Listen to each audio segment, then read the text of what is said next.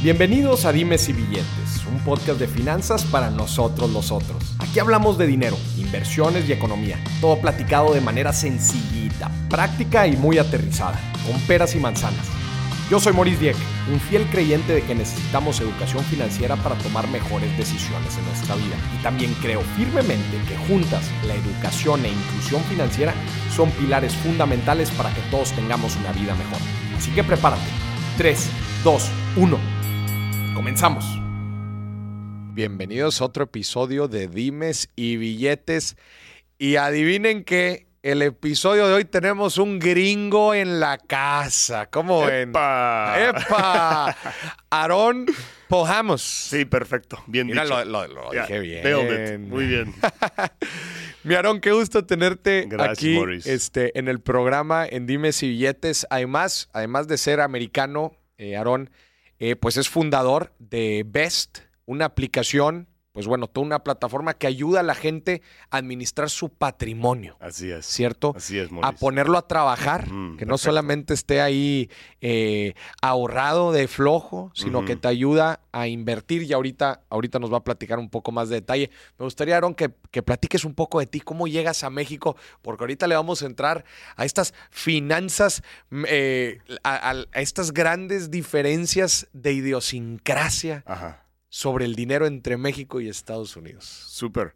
Pues fue hace seis años y medio. Casi. Seis años y medio Sí, y te vas a la Ciudad de México, Sí, ya llevo un rato aquí. Este, yo soy originario de Seattle. Seattle. y- Seattle, Washington. Seattle, Washington. Too much rain. Too much rain. O sea, Too much rain. llueve como no te puedes imaginar entre octubre a mayo. y anda oscuro, ¿no? En la oscuridad y la lluvia. Y, y, hombre, 50% de la gente por ahí andan deprimidos. Deprimidos. Sí, o sea, está heavy la cosa. Yo de niño siempre pensaba, debe de haber lugares en el mundo en que hay más sol, más buena vibra, no, este, mejor clima. Entonces iba viviendo primero en San Francisco, Ok. luego en Los O Ángeles. sea, tú te dices, aquí en Seattle no se arma. Y te No, fuiste no entonces a, a la parte de abajo. Para los que no sepan, Seattle está en la parte eh, noroeste de Estados Mm, Unidos, en la esquinita, muy cerca inclusive de Canadá. Súper cerquita. Y de hecho yo tengo tíos y primos que viven en Vancouver. En Vancouver. Al otro lado de la frontera. Está del sí. otro lado. ¿Cuántas horas, ¿Cuántas horas es? Este, a,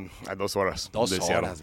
Pero en esa misma costa, el West Coast, abajo, entonces te fuiste después a San Francisco. Luego ah, hice la universidad en Stanford. En Stanford. Por ahí cerca de, este, de San Francisco. ¿Qué estudiaste? Este, política pública y economía. Política pública y economía. Sí. Digo, pues no en cualquier universidad. Stanford, probablemente la mejor universidad del mundo. O sea, Yo creo que sea tiros. Eh, eh, No, no, no soy alguien imparcial. Yo, yo- yo me atrevo a decir que sí, pero eh, digo que tuve algo de suerte. Me hice una transferencia Ok. de mi universidad estatal a Stanford después de dos años. Y ¿En qué, qué universidad estatal estabas? este, Western Washington University. Ok. Ahí súper cerca de Seattle, justo. Ya después de Washington. dos años te transfieres a Stanford. Así que eso es una práctica común, ¿no? ¿Qué hacen No, es muy poco común. Ah, muy poco Y- y, común. y la verdad, este, siguiendo este tema de que yo crecí en un lugar quieto, oscuro, con mucha lluvia, tuve chance en la escuela secundaria de visitar a Stanford y el aire y la vibra de California. vibra, la energía. No, la energía, la posibilidad de que se puede lograr con...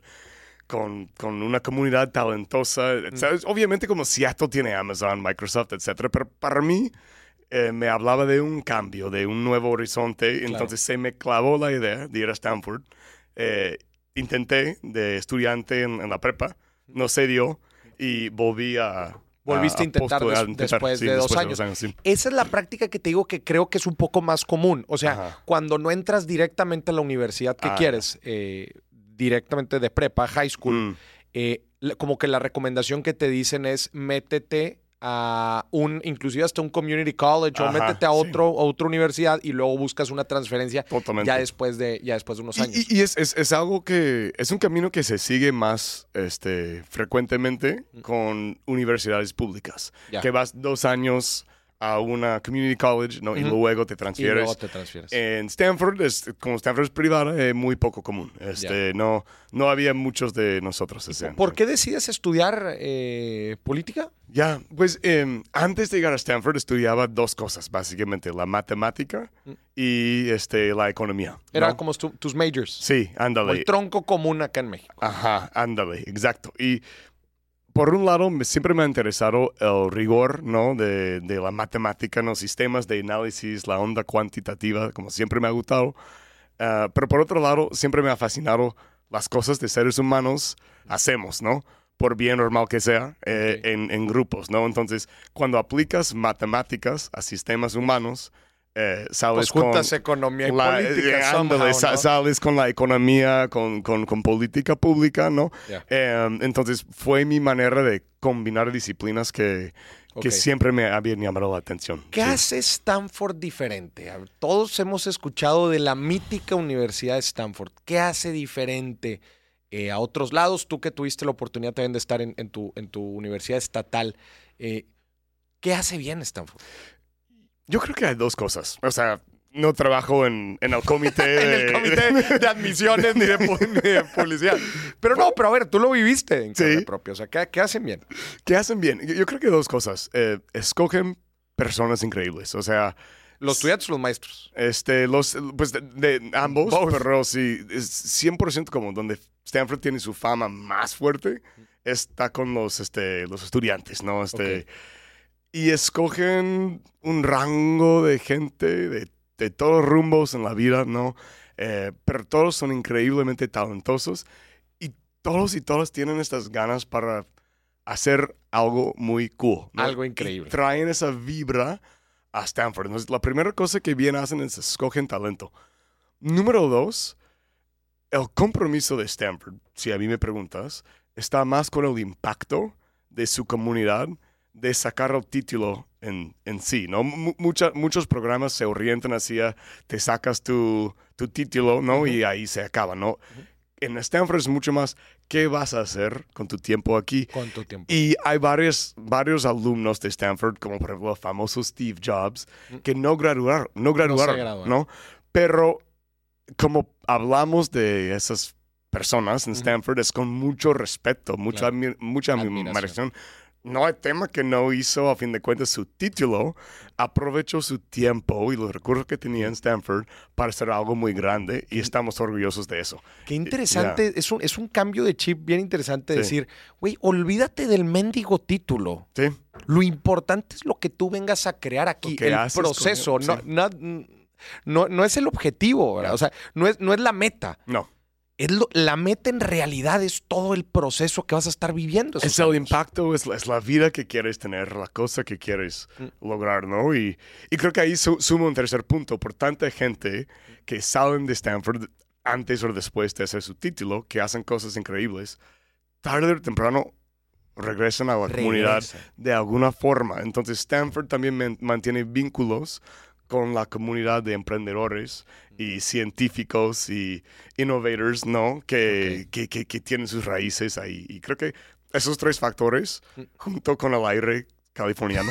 con el aire californiano. No, este hace que sea un lugar súper especial. No, y, también lo mencionaste, pero creo que vale la pena puntualizarlo. Es el hecho, el hecho de meter en una olla, ¿no? A mm. tanta gente, número uno, tan talentosa, pero con ese drive, esa energía por romperla, ¿verdad? Y hacer cosas chingonas y de, de, tan interdisciplinario, como tú lo decías, agarran al mejor, pero de todo. Sí, ¿no? Y los metes en un lugar junto, van a pasar, van a pasar cosas. Cosas increíbles. Cosas chidas.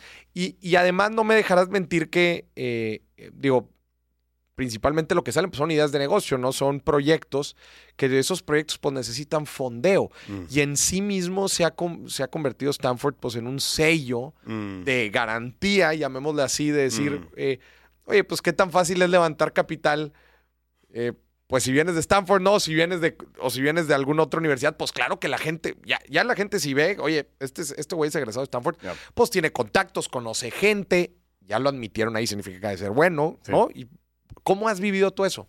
¿Te, ha este abierto a ¿Te ha abierto puertas ser ex Stanford? Sin duda, ¿no? Em, eh, obviamente tuvimos que levantar capital, ¿no? Mm. Para Vest. Y eh, cuando los venture capitalists, como te evalúan por si apuestan contigo o no, pues quieren saber quién eres, quién, has hecho. Que principalmente invierten en la persona. O invierten en la persona, ¿no? Este, entonces, te puedo decir una cosa simplemente por haberme ido a Stanford no fue suficiente para levantar mi ronda. Sí, necesitaba una buena idea, Mm. necesitaba mostrar em, logros en mi vida profesional antes. Todo eso se sumó Se en un perfil completo, Mm. pero sin duda el, el tener esa formación Mm. es algo que me ayudó. Pero no quiero que personas escuchando este podcast piensen, chale, no fui a Stanford, o sea, ¿cómo voy a levantar? Sí, sí, Así no, no, no, funciona. claro, así, un, claro, un buen claro. VC evalúa a la persona, que persona. tiene enfrente de él o de ella. Sí. Claro. Oye, y entonces, a ver, vas a Stanford, te gradúas y ¿qué sigue? Eh, pues que sí, tuve, este, pues se me pegó dos veces ese rayo del, del cielo y, y- y fui escogido eh, con una beca eh, que se llama Rhodes para ir a, a la Universidad de Oxford Ok. y ahí estudié En esta- Inglaterra. En Inglaterra, ¿no? Y ahí estudié estadística. Estadística. eh, O sea, dos tú eres quant. Sí, o sea, a ti sí, te encantan los números. eh. Me encantan, sí, sí, sí, de, de- de formación son muy, muy ñoño, ñoño de, de los números. de Analítico. sí, 100%. Chingón. de los datos, etcétera, ¿no? Entonces, porque eso fue la parte que más me encantó. Y, y aparte, como, chance un consejo para gente más joven que yo escuchando, como que si vas a la uni, aprovecha para aprender cosas que te van a costar aprender por tu propia cuenta tu propia afuera, ¿no? Entonces yo pensaba como, bueno, yo puedo leer John Stuart Mill, este, Adam Smith, etcétera, pero como la, la onda de political science, la puedo agarrar en otro lado, pero que alguien me ponga la disciplina y la teoría matemática que luego puedo aplicar en, en otras cosas, hay que aprovechar este momento, ¿no? Qué, Y, qué, qué buen consejo, sí. cierto, porque hay, hay cosas que, que tú te las puedes aventar por tu cuenta, pues mucho más fácil, Sí. ¿no? Y quizás lees algunos, cu- eh, le- lees algunos libros, Sí. este, o, inclu- o inclusive hay veces hasta en la misma práctica puedes agarrar cierto tipo de habilidades o conocimientos. Totalmente. Pero hay ciertas cosas quizás muy especializadas. como Oye, pues hoy me fui a estudiar estadística a Oxford. Ay, güey, pues no sé qué tan fácil vaya a ser est- aprender eso en la calle, ¿no? ni, ni- ni fue tan fácil aprenderlo en la uni, porque En la uni. date cuenta que como cuando transferí a Stanford, dejé atrás el estudio formal de la matemática. Fue, fue este, economía y ciencia política con, con, mi, con mi carrera, ¿no? Entonces tuve que ir agarrando de nuevo, pues, ¿qué onda? Con, con las matemáticas básicas. Porque era muy sí. teórico, me imagino Sí, también eh, sí, sí, tu sí. carrera. Ese, o sea, eso fue hace ya pues un rato, ¿no? Fui, fui a Oxford en 2008. 2008. Entonces, to- Híjole, en, pel- en plena financial en crisis. plena financial crisis me han tocado varios hombres, ¿no? Este, y ahorita llegamos ahí con Best, pero em, este, ¿qué, qué, qué decía? Sí, no, en ese entonces todavía no había explotado la, toda la cosa de big data, de machine Sí, learning. cierto, no, pues hace, Eh, hace 12 años, pues no. Híjole, me da vergüenza confesártelo, pero no, este, eh, eh, y era una- un programa mucho más teórico, ¿no? Mucho más como fundamentally mathematical, ¿no? Y, El de y- estadística en Oxford. Sí, el de estadística en Oxford, ¿no? Y, y- pero sí tuve un curso, o sea, un- dos, dos cursos con un profesor de Machine Learning y súper me llamó la atención. O sea, Dijiste, agarras "Por aquí". un buen... Sí, aquí está el futuro, papá, ¿no? Entonces, Y en el 2008, En el güey. O sea, lo 2008, sí. agarraste tempranito, Sí, papá. Machine sí. Learning, inteligencia artificial. Y regresé a California y ahí empecé a hacer mi carrera con una empresa que se llamaba Revolution Analytics, que era una empresa para escalar técnicas de data analysis, ¿no? Para empresas em, sobre un lenguaje de programación que se llama R, ¿no? Es ahí, R, ahí empecé, ¿no? Eh, y luego hice una desviación muy cabrón, muy cabrón. Fui al ejército. Fuiste al ejército Fui americano, güey. Dije a la verga. Bueno, a- a- a- sí, a- al ejército americano, sí. A los... sí, literal. a la- eh, ¿En el 2000 qué? ¿10? En el ¿8? 2011. Este, ¿Por a- qué entras al ejército? ¿Sabes qué? Este, en, en el momento tenía una muy buena respuesta. ¿Qué decías? Este, No, no. ten- en el momento tenía una muy buena, buena respuesta. Servicio al país. Servicio al país. ¿no? Eres patriota. Este... eh, Pregunta complicada, ¿eh? Eh, Digo, si vas al ejército, quiero imaginar. Era, era, patri- eh, eh, era patriota, sí. Este, y, y de alguna manera me sigo considerando patriota de, de mi país. Estoy orgulloso de ser americano, este, por supuesto. Pero ya en chance no tan um, nacional- nacionalista o no tan extremo. Sí, sí, sí. Em, critico un poco más, ¿no? Investigo un poco más a las cosas. ¿no? Te, Sí. te iba a decir algo. eh, yo viví en San Antonio, Texas. Ah, este, ah, eh, mucho militar por ahí. un, un Sí. tiempo cuando estuve en high school. Ah, Y a mí me llamó la, la- la- la- me llamó la atención bien cañón, eh, especialmente porque estaba en high school. Toda la pro y yo obviamente pues, siendo mexicano, este, lo veía como que de- desde otro foco. Mm. No era americano, ¿verdad? Pues probablemente no tenía tanto amor, ¿verdad? Al, al país, pues claramente como los americanos. Pero me llamaba un chorro la atención como eh, eh, toda la, la publicidad y todo, el, todo el, el proceso de reclutamiento que tenía tanto el ejército como la marina, como lo- los marines, Sí. inclusive. Este, eh, tengo una imagen que nunca se me va a olvidar. Yo llegando a la cafetería ahí del, del high school, era una high school pública, este, y en eso una mesa, Ajá, una mesa así Ajá. muy pulca, en medio de toda, en medio de toda la cafetería, una mesa con una hoja, Ajá, una pluma, puesto así de una forma perfecta, acomodado, y al lado un soldado, un marine, Con un uniforme, papá. Mm. ¿Cómo te digo? Tú Mm, sabes, de los, sí, los marines con su gorra blanca, Su, con su... su- dress blues, creo que se llama. Sí, de- este, es un uniforme oficial. gala, sí, su uniforme de gala. Su dress blues. Ajá. Parado con una rectitud, güey. Decías, es una estatua. Ya. Él estaba ahí con la hoja. Ajá. Y la gente que estaba interesado, pues iba ahí y anotaba su correo, supo. Pero nada más de ver eso, era simplemente impactante. Especialmente cuando estás en prepa. Ya. En donde en prepa, pues tú sabes, no tienes muchas cosas claras en la vida, ¿no? Ajá, este, ajá. y la gente, pues hay veces se puede empezar a sentir perdido. Y ver eso, Mm. era, te digo, yo mexicano dije, a la madre, hasta a mí me dieron ganas de entrar, güey. Ándale. Güey, No, estás, estás siguiendo, el- estás jalando el hilo. Pero como ahí- por ahí va la cosa, güey, porque... Me encanta que dice cosas así muy mexas. muy me- pero con mi acento gringo. Sí, está, está todavía mejor, está todavía mejor. Los movidos me- me- mexicanos con, con mi acento gringo, pero no, este, por ahí va la cosa, porque no, no, no fue como se me agarró la onda, ¿no? Este, este deseo de meterme en el ejército ya teniendo 26 años y Mm. como de la nada. Tenías hecho, 26. cuando, cuando me metí, pero mucho antes, incluso antes de Stanford, cuando tenía 14 años, yo extrañamente, y eso es otra historia, eh, tenemos que armar un, un segundo, Un segundo podcast. podcast. Este, Claro que lo armamos. Andaba, andaba en un, en un programa para niños en alto riesgo Ok. de no graduarse. O sea, yo, yo tenía broncas, como, como todos tenemos, con, Mm. con mi jefe en la casa, etcétera, ¿no? Andaba, andaba como ma- medio mm, desmadreado, ¿no? Mm. Como de teenager. Pero en, en Stanford, No, No, no, en- al en- tener 14 al años. tener 14, en- ya. eh, entrando en la prepa. Ya. Entré en la prepa muy mal, güey. sea, Ya. muy, muy mal, ¿ok? Ya. En, en mal estado. Y hasta nosotros nos agendaban eh, tiempo en los, en- en- durante las clases en que los reclutadores de las diferentes ramas del Del ejército, ejército. venían a hacernos su pitch. Y, y te platico de los a la Marines. Porque la, la Fuerza Aérea ve- venía y decían algo como, somos los más suaves, quienes pagamos mejor, prácticamente no trabajas, no pasa nada, ¿ok? Viene el Ese ejer- era su speech del Air Force. Sí, sí, un poco. No estoy exagerando, pero así iba más o menos. Vas a tener una buena vida, ¿no? Venía este... el- Army, El, el Army. Tenemos el mejor equipo, somos los chingones. Igual te la pasas bien, pagamos bien. Venía el, naval, ¿no? Vas a viajar por todo el mundo, pagamos mejor que que, que, que el Army, etc. ¿no? Este, y venían los Marines y, y como te miraban fijamente en los ojos, tipo, somos los primeros para llegar a la batalla. Este, este, morrimos eh, mucho más frecuentemente en guerra. Somos los más rudos, dormimos lo menos, entrenamos lo más, lo más fuerte y pagamos toda la chingada. Pero a fin de cuentas, vas a ser un marino, caray. Y yo como, oh, La gente.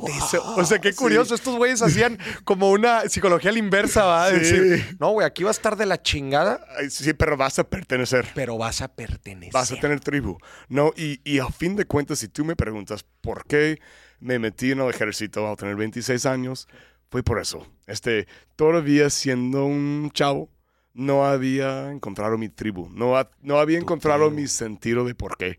Tu Y- por qué, tu sí. propósito. Sí. Oye, pero, pero a ver, o sea, pero tú venías de Stanford, venías también de tener la, experiencia de Oxford, venías, estabas trabajando en una rama eh, de la ciencia computacional, pues de las más atractivas y más eh, en pleno crecimiento de la época. Digo, a ver, cada quien me gustaría rascar un poquito más de, qué fue lo que te, terminó llevando. O sea, aún así te faltaba la tribu. Sí. Aún así, me faltaba, me faltaba la tribu. Y, sentir pertenencia. Sentir pertenencia, incluso como este, siendo un, un, hombre, un hombre, específicamente un hombre, un hombre joven en ese momento, era como, quiero pertenecer a una comunidad de, de hombres que son fuertes, que son valientes. Quiero ser uno de esos, ¿no? Y estar ahí, como en algún momento estuve un, un año haciendo investigación en la NASA, haciendo varias cosas, no, pero no no me llenaba. No, de hecho, a veces muy gran ambición puede venir de un, hueco, ¿no? Un, algo internamente que estás tratando de llenar, ¿no? Y hasta un cierto punto, Stanford, Oxford, todos mis éxitos académicos venían un poco de esta necesidad de llenar ese hueco, de probarme a mí mismo, de sentirme valorado, ¿no? Y, y, ya llegando a otro lado, me di cuenta, pues, verga, todavía necesito un sentido de propósito. Un sentido de propósito. A ver si el ejército me, me lo da. ¿Y entras a qué rama entraste? Eh, de hecho, no, no en los marinos, sino en el naval, pero quería... Navy. Sí, en el Navy queriendo ser Navy SEAL. Entonces. Que los Navy SEAL, para los que no sepan, los top de los top, son los top de los top no nada más del Navy, ¿no? ¿De todas las ramas? Eh, de todo, tienen esa fama. No, por ejemplo, ¿quiénes? Mm, mm. es, el grupo de fuerzas especiales de la Navy, pasados de lanzas. Y, Si usted en casa no sabe de qué estamos hablando, google Navy SEALs este, y se va, se va a sacar una, una buena Navy, Navy, SEAL Training. Este, sí, Navy SEAL Training. Yo, yo fui a eso y, voy a ser muy claro, no soy un Navy SEAL. No, no logré el entrenamiento. Fue el primer fracaso rudo que había tenido. ¿Cuánto tiempo estuviste en la Este, un año. Un año de activo, ¿no? Y, y, más que cinco semanas en el programa de entrenamiento de, de candidatos de SEAL. Y este, me hice muy... se me fue la pila, ¿no? Este, físicamente. Se te fue la energía, güey. Sí, sí, sí, sí, Me, me, me, colapsé básicamente y, y, sentía que no podía más. Y llegué al momento de, estar tan agotado em, que yo estaba ocasionando un problema para mis compañeros de, mi lancha. En, los ejercicios de Navy SEALs corres con una lancha eh, sobre tu cabeza en grupos de 6 a 7 personas y yo me había convertido en un ancla que mi equipo tenía que ir arrastrando. Jalando. Sí. ya te convertiste en un peso para tu equipo. En un peso para mi equipo. Y eh, no, no es excusa, yo, yo eh, tomé la decisión porque al fin de cuentas había, creo que había algo en mí y di cuenta, eso tampoco me va a llenar. Eso tampoco me va a llenar. Aún si llego a ser Navy tampoco me va a llenar. No, y, y, eso lo empezaste a sentir durante el proceso. Dijiste, yo creí que aquí iba a encontrar lo que estaba buscando y me estoy empezando a dar cuenta que no. Que no, que no, que no, que no. Entonces... Güey, qué interesante. Sí, y fue un fracaso que en ese momento, pues ya fue en ese entonces que por fin con, con todas mis cosas que yo traía de mi, mi, niñez, de mi juventud, que todos nosotros tenemos, que por fin empecé a ser honesto con mí mismo, ¿no? Por fin empecé ese viaje, ¿no? Que apenas siento que estoy logrando. Que apenas estás logrando. ya. Sí. Pero, ¿viste combate? ¿Te mandaron alguna...? No, no, no, no. Este, nada más en entrenamiento. En, Estuviste en, entrenamiento. Sí, sí, sí. Y entonces te sales del entrenamiento y, dices, empecé a ser honesto conmigo mismo. Ya. Este, ¿Qué significa ser honesto conmigo? Mira, eh, yo, ese es otro, otro tema que no tocamos. Este, yo fui crecido súper, súper religioso. Ok. Súper religioso. Tienes un background religioso. Sí, sí, evangélico. Carismático muy, muy fuerte, ¿no? Entonces me alejé de la religión este, en algún momento en, mi juventud y luego regresé con aún más ganas, mm. ¿no? Y fue esa estructura, ¿no? Ese amor de Dios y... Eh, pasión que traía, que, que, me sostenía y que me daba mucha estructura mm. durante este, mis primeros años 20, ¿no? la, primera mitad de mis años 20. De tus años 20. Sí. Entonces fue esa estructura que empecé a aflojar, ¿no? y, y eh, preguntarme a mí un poquito menos cuál es lo que Dios Mm. quiere de Aarón y, y- y más como cuál es lo que Aarón quiere de su vida. Quiere, Y de su- Ah, de sí eso, fue, eso fue el Sí. tipo de conversión que empezaste a Ah. tener después de los Sí. de... Y ser más, ser más vulnerable y más humanos con, con las novias, no con los amigos, o sea, porque dejaba poco a poco de depender de que un, una presencia externa iba a ser mi todo. Influ- iba a influir en mi... en, en- en mis decisiones, pero que, que me iba a sostener emocionalmente la Santa Biblia y me di cuenta es la energía Ah. que necesito, la energía relacional que necesito está aquí en esta tierra. Está aquí en esta tierra. Ya. Oye, qué interesante, güey. Sí. Y luego, ¿cómo llegas a fundar Best? Estamos poniendo bien filosófico. ¿eh? Pero está con madre, güey. Es- es bien importante, güey, para conocer un poco eh, la persona que eres tú detrás. Ahorita vamos a empezar a hablar sobre las diferencias que te ha tocado ver en torno al dinero en tus diferentes etapas, Mm. eh, tanto de estudiante, todo lo que, todo lo que te tocó vivir, la Army. Este, y, y cómo te ha tocado ahora acá en, en México, ¿verdad? O sea, Ya. digo, qué, chido que, que has tenido todos estos cambios. Eh, Camino largo. sí, ¿y ¿cómo, ¿cómo llegas a fundar Best? Perfecto. Eh, rápido, como llegué a México, vine con una financiera que se llama Credit O sea, Justo. te saliste de, te saliste de la, de la Navy y entraste a, a- Básicamente pasé un par de años, eh, volví al data science, tenía una Ya. empresa propia, hacía consultoría. En algún momento, por accidente, crucé con los fundadores de Credit Justo. Ok. Uno quien es mexicano, otro quien es este, estadounidense. Y estaban buscando un director de data science. Ok. Entonces me Te jalan. jalaron a, a Credit Justo. Buenísimo. Y yo andaba listo para un cambio y, y, pues México mágico místico. Este país tiene su encanto, ¿no? Y, y- eh, vi- vi- vine no, no sabiendo qué anticipar y me terminé pues enamorando de, de este país y, y- y todo lo que es y pues no, no todo, hay cosas que... Sí, claro, pues como en todos lados. en pero, todos lados, sí. ¿y hace cuánto te, te viniste? Eh, seis años y medio. Seis años y medio. Ya An- soy residente, tengo una perrita, un departamento en la Ciudad de México, ya... ya- ¿Qué pensabas justo antes de venirte a México? O sea, cuando tomaste la decisión, Mm. este, digo, creo que no, no conocías antes México. Yo sí, más o menos lo conocía. Ah. Este, hicimos una, y, ahorita platicamos de Best. Eh, así- así- hacimo- hicimos una vaca- unas vacaciones familiares en, en Cabo. Pues, En Los Cabos, ufa. tiempo, Sí. Este, había venido en otras ocasiones para bodas. Mm. Este, para un- pues, un- una vez para trabajar con este Revolution Analytics. Entonces, más o menos Más o ubicaba menos ya México, pero no conocía México, ¿no? Este, como México es un país en que necesitas un buen rato para, en verdad, conocer para cómo funciona. más o menos cómo es, ¿no? Um, y a través de esas ex- experiencias en el ecosistema, Mm. um, conocí a muchos profesionales, este, desarrolladores, emprendedores, ¿no?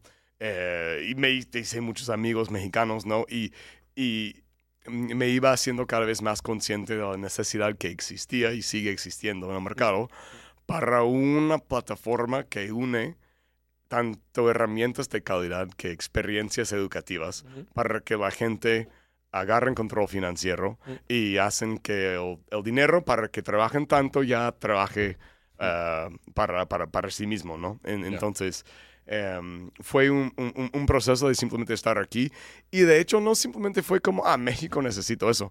Es como, yo llevo ya un ratote invirtiendo en la bolsa, Mm. pero invirtiendo mal, cabrón. O sea, si yo simplemente hubiera seguido buenas prácticas al tener Buenas 20 prácticas fundamentales a lo largo de los sí. años hubieras tenido buenos resultados. Sí, sí, ya hubiera tenido buenos resultados. Este, me he tenido que trabajar el, el triple de tan duro que hubiera tenido para lograr un cierto nivel de patrimonio que hubiera tenido simplemente con invirtiendo con constancia dentro de un presupuesto en calidad y dejando la cosa ahí. Ya, pues con eso, A ver, ahorita dijiste invirtiendo mal. ya. ¿Qué significa invertir mal? Va, perfecto. Em, este, existe un mito que, y, y lo, lo he visto mucho tanto en México que en los Estados Unidos, que es que, güey, voy a agarrar mi, mi dinero, o sea, mi- todo este dinero que tengo, y lo voy a meter, güey, en el momento perfecto, en la, en, en- en la inversión perfecta. La acción La perfecta. inversión perfecta me va a dar un 10x en un año y ya voy a estar ahí retirado en la playa. ¿no? Entonces yo siempre me obsesionaba por los movimientos de la bolsa. Imagínate, cuando, cuando Bitcoin andaba en como 500 dólares, yo sí reconocía la potencial que tenía esa tecnología. Pero decía, no, no, 500 dólares está muy caro. Está muy Está caro. muy caro. Voy, voy a esperar hasta que baje a 480. Sí. Ahí compro. No y de hecho, compré. Este, compré, pero luego subió a 2000 y yo como, verga, ya, ya lo hice, logré un 4X, saldo. Qué pendejo. No, la, la venta más cara que he hecho en- en- en toda mi vida, ¿no? Entonces, eh, ahora en 2008, este, viendo los mercados pues, súper caído- caídos, ¿no? Como, chance es buen momento para comprar, chance ahora. pero siempre deteniéndome, pero miedo, como que chance me meto en este momento, ¿no?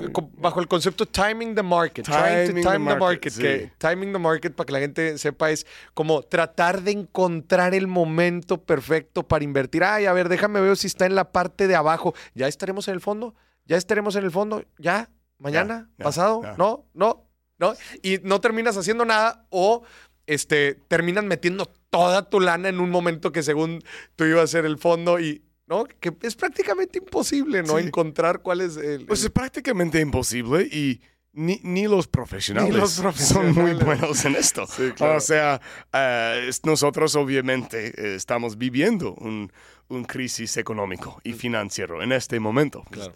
hoy en día. Y eh, ve- vemos, ¿no? Como que hace un año todo el mundo, todos, lo- todos los fondos andaban así como, lo- los últimos como 10 años, ¿no? No, sí, sí, todo sigue igual. Este, a lo mejor la cosa está un poquito caliente, pero no, no, no hay problema, no nos preocupa. ¿no? Y ahora todo el mundo como, ah, no, No. ah, estamos jodidos, ¿no? ¿Qué, qué vamos ya a casi, hacer? Digo, al momento de, al momento de estar grabando este, este podcast, casi estam- estamos en octubre, mediados de octubre. Bueno, octubre, sí, Sí. mediados de octubre. Mm. Prácticamente se han borrado todas las ganancias de los últimos dos años. Sí, pues especialmente si invertiste en, en este... Pre- justo pre, pre- pre la caída en pandemia. Sí, sí. justo se ve como un, un monte. Un montecito. sí, sí, un montecito. Exactamente. Sí, sí. Y, y pero Entonces, yo- eso era para, para ti invertir mal, ¿no? Como trying to time the Trying market. to time, intentan- intentando hacer timing eh, del mercado, ¿no? Es, para mí eso es el, el ejemplo paradigmático de invertir mal. Um, pero también hay, ot- hay otro error que he repetido mucho, que es querer comprar barato en vez de querer comprar de calidad, ¿no? Y, tengo un amigo brasileño que, con quien trabajé en Credit Justo, eh, Mateus, que siempre dice, comprar barato tarde o temprano te sale caro, ¿no? Y yo tenía una obsesión por estar viendo a, a las compañías que luego como salieron con malas noticias, con una caída fuerte en los precios, y siempre decía, ah, Ese es el momento. Ese es, ese es el momento.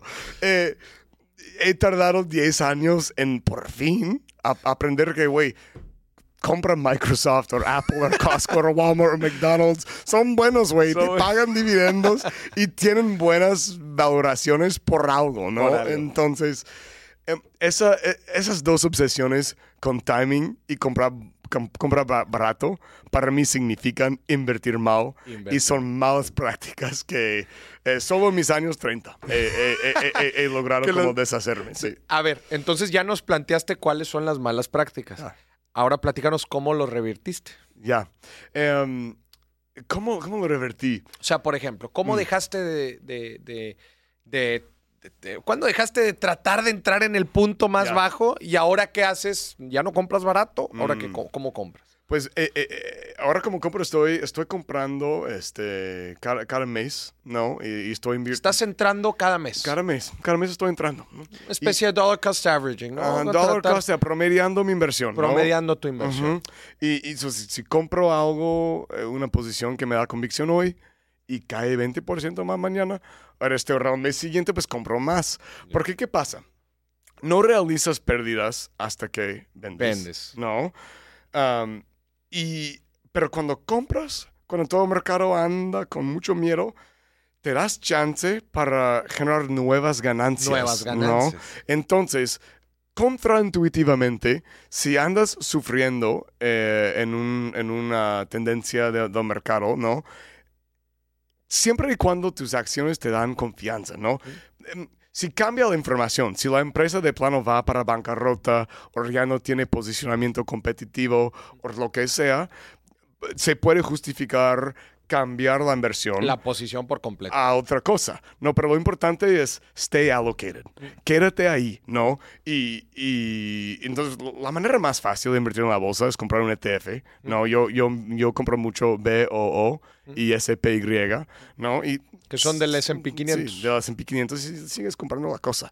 Y Estás comprando, para los que no sepan, pues estás comprando prácticamente un ETF, pues es un Exchange Traded Fund que termina siendo como un vehículo de inversión en donde no estás comprando una sola acción, sino estás comprando un vehículo que replica un índice. Mm, En este caso, los ejemplos que diste, el BOO, y el SPY, SPY, y también está el otro, el IV, Mm. el IVV, esos replican el Standard Poor's 500, Así que es. prácticamente tú comprando, eh, comprando un solo instrumento Ah. de estos ETFs, tú estás teniendo exposi- una exposición proporcional A las, en este caso, a las 500 mejores empresas de Sí, Estados Unidos. Sin tener que comprar las 500. Sin tener tú, que, sí. a ver, déjame, una por una de las 500. Ajá. No, aquí En- nada más compras en- un en- vehículo. En Vest sería mucho rollo manejar las la- Imagínate, sí, manejar las 500 acá con un solo instrumento. Y para que mi director de cumplimiento no me regañe, no, no, no son este, consejos oficiales, es- es- son no, prácticas personales. Son que- que prácticas sigo, personales, ya. not, a, not investment recommendation. Pero as- así como me di cuenta, como yo he vivido un par de crisis financieros, ¿no? Y, y- y me he dado cuenta, se siente muy feo per- verte perder dinero, pero sabes que se siente aún más feo no estar ahí en Cuando crece. Sí, cuando crece, no. Y- Y, y- te sientes bien pendejo, era como, dude, yo sabía que esa madre era de calidad, pero me dejé ir por las emociones. Y ahí como eh, aprendizajes del, del mundo de, ne- de negocios y el mundo financiero cruzan con mi vida personal. Cuando yo me dejo llevar por emociones negativas y tomar decisiones que son subóptimas, eh, siempre termino arrepentiendo. Y diciendo, güey, qué pendejo. Y es que, Este, o sea, la, la, no podemos, elim- no podemos, es difícil desprender la emoción mm, de la decisión más racional, ¿verdad? Sí. O sea, al final de cuentas somos, no somos robots. No. O sea, som- estamos afectados por las emociones, sentimientos, y todo eso impacta en, en- en lo que tradicionalmente se conocería como la lógica. Nada más para re- re- eh, recapitular un poquito lo que estaban mencionando, por si a alguien no le quedó claro. La estrategia del dollar cost averaging es no, oye, si yo, si voy a invertir 100 pesos, ¿verdad? O 10 dólares o 100 dólares, no es meterlos todos en un momento en particular comprando ciertas acciones o ciertos ETFs, como podría ser timing the market, ¿no? Tratar de, ah, ahorita ya está mero abajo, compra, compra todo lo que se pueda. No, sino es más bien promediar la compra, no dividir esos 100 dólares en diferentes y, e, irlos, e irlos invirtiendo paulatinamente. Mm. Puede ser cada mes, puede ser cada tres meses, Sí. puede ser cada seis meses. Y así, pues no sé si le vas a pegar, probablemente no le vayas a pegar al punto más bajo, pero vas a estar eh, comprando en diferentes eh, etapas que si al final de cuentas, y aquí es donde entra también el plazo en la inversión. sí. ¿Verdad? Sí, que también. invertir en la bolsa a, a corto plazo, pues es una inversión sumamente riesgosa, ¿no? Así O sea, es, es- sí. eh, aunque lo hagas de forma diversificada, Mm. nada, más, nada más veamos el ejemplo de la, de la gente que, que entró invirtiendo en enero 2022, este, e iba a invertir un plazo de un año. Pues ahorita vas 30% abajo, carnal, ya No, perdiste un tercio de tu no, patrimonio. yo, yo tengo un amigo que entró fuerte por la primera vez en su vida Mm. eh, en noviembre de este 2021. Y, Noviembre sí, 2021. y, y- y- Hijo la y en pura compañía high growth tech, este, Risky- risky artificial intelligence, o sea, este, es un compañero muy, muy cercano, muy querido y um, pero sí, este, le ha pegado algo, o sea, Ya. este, anda por ahí por 60%. Pero yo le digo, brother, no te desanimes. Tienes que entender los Ya. fundamentos, Y, claro. y, y- y ve a las compañías que te dan convicción, cabrón. O sea, ¿Qué fue de esa inversión que te llamó la atención en noviembre? Si sigues creyendo que esta compañía se lo va a romper en, grande, esta compañía coreana de media o no sé qué, pues ya, da, dale otro pegue, Claro. mete, métele más. Claro, si, Siempre y cuando tienes la convicción y has hecho tu research. Mm. Y ya con eso es disciplina, es disciplina emocional y, y no dejarte llevar por miedo o arrepentimiento, porque repito, se siente aún más feo no estar ahí este, cuando crece. Cuando Sí. crece. Ya. Como dices, disciplinado tus convicciones de por qué hiciste esa inversión y entender también los plazos de los plazos de la inversión y decir, pues tú entraste no, no un año, ¿verdad? O sea, entraste a un periodo de tres, cinco años y ahí es donde no te vas a perder de, Sí. las, de las ganancias. Oye, este, ¿y cómo pasas de Credit Justo entonces a fundar Best? Este, pues justo, em, Tú te vas a la Ciudad de México aún trabajando en Credit Justo. ajá, pues Credit justo me llevó Sí, a llevó. la Ciudad de México, Exacto. ¿no? Estuve dos años y medio ahí, Mm. fui a otra empresa, igual de crédito, y luego me di cuenta, ya, ya no quiero trabajar en crédito. En crédito, ya, ya estuvo bueno. es un negocio feo, hombre. Este, mira, eh, eh, liquidez en los mercados crediticios es importante para, para las empresas que, que lo necesitan, lo reconozco, pero este, eh, terminé al fin de cuentas listo para, para hacer otra cosa, ¿no? Ok. Y justo por todo lo que acabamos de platicar, Aaron, cómo llegaste a cambiar tus prácticas, remediar tus prácticas, fue a fin de cuentas por sentirme un chingo de arrepentimiento por no haberlo hecho bien, Ok. ¿no? Y, y dije, ¿qué tipo de experiencia, eh, si, si- si- si se puede armar una plataforma que ayuda a los usuarios no tener la misma experiencia y llegar a buenas prácticas más rápidas, ¿no? De, de, de yo. De inversión. Sí, de inversión. Y también mis socios este, mexicanos siempre me, me preguntaban, güey, ¿qué, ¿qué tengo que hacer para tener una cuenta con dólares en tu país? Si quiero tener um, Robinhood, Mm. eh, Vanguard, si quiero cambiar mis pesos a dólares rápido, o sea, ¿cómo se arma? ¿no? Y en ese entonces, pues prácticamente no, no se podía muy No bien, podía era muy difícil, ¿no? Entonces nosotros, este, como juntando esas experiencias, por un lado queriendo desarrollar una plataforma no so- que no solo era una herramienta, sino donde puedes armar todo tu plan de inversión en un solo lugar, eh, con el beneficio de contenido educativo, de un entorno de práctica. Nosotros tenemos un simulator, eh, Invest, En, dentro de la aplicación. dentro de la aplicación, la misma plataforma. Se siente y se ve este, casi idéntico, ¿no? Ujú. Que The Real Thing. Ujú. Em, entonces, eh, quisimos armar esa experiencia, no solo, no solo la herramienta, igual exponer acceso a esa experiencia a, a- a toda la región, a, a todas las E- Américas. Ese es, Sí. ese es un punto bien importante que yo veo que, que otras aplicaciones en el mercado carecen. O sea, Mm. ¿cómo te acompaña? O sea, sí, sí está bien la inclusión financiera, al final de cuentas sí es, al- es algo que se necesita, poner las herramientas para que la gente pueda tener su cuenta, eh, pueda operar. Pero siempre tiene que ir acompañado de algo de educación. O sea, Sí. de nada te sirve arrojarle y aventarte ahí, ahí está la aplicación. Tienes que acompañarlo siempre con, con, con, con esto que tú estás diciendo de cómo le hago para que la gente no caiga en estos mismos errores, ¿no? Sí. Platícame un poco de estos diferenciadores de Best, ¿no? Este, ahorita también platicabas, ¿es, es una cuenta en dólares, es una cuenta americana? Ya. ¿Cómo funciona? Perfecto, pues primero los differentiators, este, abres tu cuenta de donde sea en el mundo, ¿no? Este, un, un tema que yo siempre tenía eh, viajando entre los países es que, pues ahora viviendo en México, la mitad de mis aplicaciones de ahí pues, ya no funcionan Ya no funciona. porque no tengo licencia para conducir. Sí. Em, también este, fondeas tu cuenta, especialmente si vives en México o los Estados Unidos, con cuentas bancarias en, en- en cada lado de la frontera sin fricción, este, instantáneamente, y retiras después de, de que depositas a donde quieras, ¿no? O Entonces, sea, tú puedes, ten- tú puedes desde Estados Unidos depositar dólares a una cuenta, desde México depositar una cuenta, Ajá. pesos, Ajá, y todo está en la misma cuenta. Ajá, toda la misma cuenta. Y podrías depositar dólares y retirar en pesos, si quisieras. Sí, Sí, quisiera. sí, sí, sí, sí, sí, sí, sí, tienes una cuenta o sea, es, bancaria. es- es un, es un manejo de dinero transparente en monedas y, ba- y Ajá. bancos y fronteras. Y una aplicación que viaja contigo. No, justo la A idea, la, la idea era como tener una plataforma como Uber. Cuando vas de punto A a punto B, con Best inviertes de donde sea en, en- en la región. Qué chingón. Esa es la visión.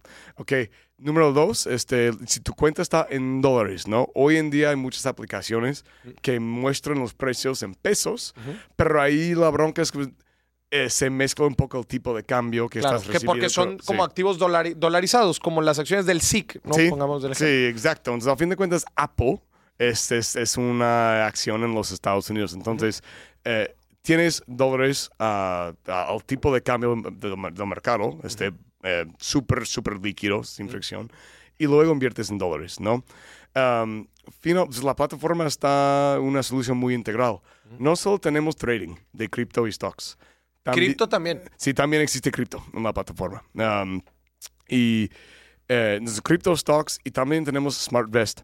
Y SmartVest es para gente que dicen, bueno, me quiero meter al dedo, quiero empezar, pero no sé cómo, y prefiero que alguien me asesore y me diga por dónde, ¿no? Entonces, SmartVest es tu solución en que eh, haces un perfilamiento eh, de, de, de, de quién eres, qué buscas, cuáles son tus Una objetivos. serie de preguntas. Y luego te armamos un paquete de, de acciones en que puedes invertir con confianza, una mezcla de renta fija y renta variable, ¿no? Entonces, que ya te la ponen ahí. sí. O sea, te Y te lo, te lo gestionamos por, por este, eh, pa- para ti. No, no tienes que... ustedes lo gestionan. Sí, ándale. Y man- ustedes perfilan a la gente, eh, o sea, en este SmartVest. ¿verdad? SmartVest. ujú, Ustedes perfilan a la gente, me imagino que les hacen preguntas relacionadas al perfil de inversión, Ándale. eh, edad, plazo de inversión, experiencia, aversión al riesgo, etcétera.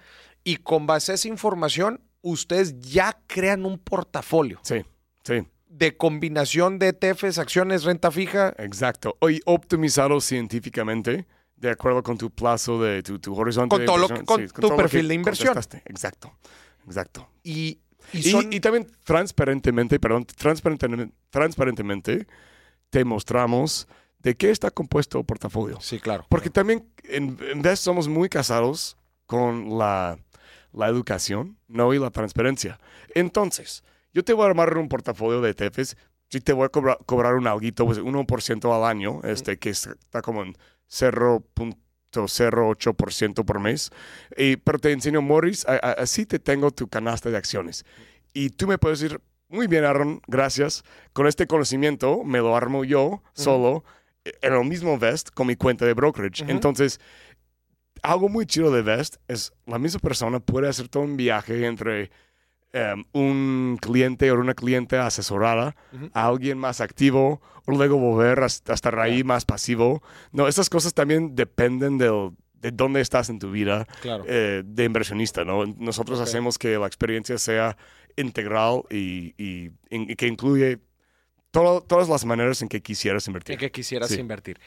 Eh, ¿Cuándo fundan Best? Eh, fundamos Vest con una ronda liderada por este, Nazca, un fondo mexicano y Class 5 Global en febrero 21. Febrero de Sí, 2021. sí, o sea, es, es- es de pandemia. Es de pandemia. Es de, pandemia. Nacimos en, en, en, en merro pandemia. Y- Este, y, sí. están dados de alta, están registrados en Estados Unidos? Sí, sí. En y- Estados y Unidos. En, en- en los Estados Unidos con la FINRA, con, con, con la Securities and Exchange Commission. También estoy orgulloso de decir que, es, que este, somos un asesor de inversiones independientes registrado con la CNBV meji- mexicana. Y ya apenas con permiso para hacer onboarding digital en la plataforma. Entonces nosotros siempre, siempre hemos tenido este compromiso fuerte con em, en los mercados grandes en que operamos, este, dar confianza a nuestros clientes de que están con el regulator que, que les respalda ahí en ese respalda. mercado. Sí, Claro. exacto. Oye, fregón. Y a ver, en, dentro de todo lo que te motivó para fundar Best, ¿verdad? Tú platicabas, oye, eh, me gustaría que la gente tuviera esta experiencia de inversión, la cual eh, yo tuve que pisar algunos callos antes de llegar a esto. Y también, como dices, eh, y especialmente porque estuviste en el tema de créditos, y por eso se me hace bien interesante, porque me imagino que has de haber conocido mucho la forma en que el mexicano toma decisiones de dinero. Mm. ¿Era crédito al consumo o era crédito de empresa? Eh, en, en- en crédito justo era crédito empresarial. Era empresarial. Sí. Pero sí, también sí. viste algo de consumo, ¿no? Eh, pues, por haber llevado tanto tiempo en la industria, conozco a los, los, los Quesquis y, Ya, y quienes prestan, sí, andando. Y a ver, entonces, tú tuviste toda esa experiencia. O sea, Mm. viste, y ahori- o sea, has tenido la experiencia de cómo el mexicano Ya.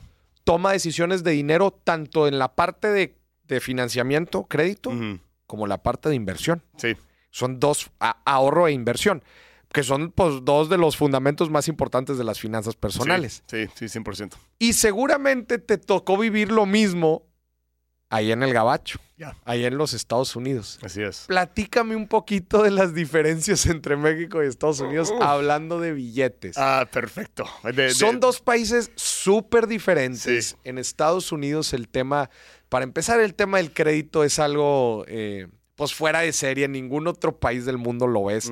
Las tasas de interés que tiene Estados Unidos, la apertura que hay este, para dar créditos también. eh, pienso yo que mucho, el- o sea, la educación financiera en Estados Unidos, yo, yo siempre lo digo, tú entras a trabajar a cualquier empresa y prácticamente te dan tu contrato y tus stock options y la gente es muy familiar el hecho de estar invirtiendo en bolsa desde etapas muy tempranas. O sea, ¿a, a qué voy con esto? Obviamente eh, el, el- el gran rey del capitalismo en el mundo, ¿no? En los. Estados Unidos, pues tienen una educación de negocios y financiera pues muy avanzada con el resto. Por lo menos esa es una impresión eh, que, que yo tengo. ¿Cómo, tú- ¿Cómo te ha tocado ver esta, esta diferencia entre México y Estados Unidos? Uf, en- excelente pregunta. Y, y, ah, hay varias respuestas, ¿no? que, que al nivel de tanto de cultura que como que por circunstancias económicas y monetarias que, que influyen. Es- Pues bueno, to- tocando algunos temas. Eh, sin duda, sin duda la cultura eh, gringa está más como financialized, ¿no? Que, Sí, que, Trae que acá. impre- impresa el, el mundo financiero Sí. dentro de la cultura, desde Sí. luego. Y tiene, y tiene su punto, eh, eh, generalmente es algo positivo, que nosotros estamos más cómodos ahí invirtiendo en acciones y generando patrimonio de esa manera. Yo creo que hoy en día, el ratio, si, si no estoy mal, eh, no, no, no he checado el dato, pero creo que andamos en como mm, participas, como 20%. 25% de los adultos en mi país, en los Estados Unidos, participan de alguna manera en la bolsa. Mientras, 25%. por ahí. Creo que aquí en México ha de andar por 1.52%. sí, sí, así. sí, nada. Este, Y, y ahí sí. no estamos metiendo, me imagino, no estás metiendo el tema de afores y retiro. No, no, no, no. No, esto es, esto es, yo deliberadamente quiero hacer inversiones y abro una cuenta. sí. ¿A eso te refieres? Sí, sí, sí. Sí, un, un por ciento, dos por ciento. A lo mucho, ¿no? O sea, A la, lo mucho. la diferencia es Se me hizo un chingo como que... se me hizo un chingo, pero bueno. Sí, sí. Y, y- y luego no, no solo abrir un- una cuenta y meter un, un dinerito es como realmente armar patrimonio, ¿no? Porque incluso en Vest vemos gente que hacen un compromiso más fuerte, pero vemos mucho más gente que evidentemente están ahí con, con un, un algo simplemente para ver Para probar qué onda, para probar, para ver cómo va. ¿Cuánto Sí. es el mínimo para, para invertir en Este, Vest? empiezas con, con, con 5 dólares, que hoy en día sería por 100 Como pesos. o sea, ese es Sí. el mínimo para abrir Sí, es el mínimo. Porque es el, es el mínimo, mínimo para comprar una acción fraccionada. No. Venden em, fracciones. Sí, vendemos fracciones. O sea, si quieres comprar Amazon, puedes eh, con 5 dólares. Ya. Um, pero ¿Está en cuánto ahorita Amazon? En, como en 4 mil dólares, ¿no? Está la acción de- de, Amazon, Amazon. eh, yo, pues creo que hicieron un split, ¿no? Ah, el- hicieron la- un split apenas. Según yo anda Ya está muy cara, sí, cierto.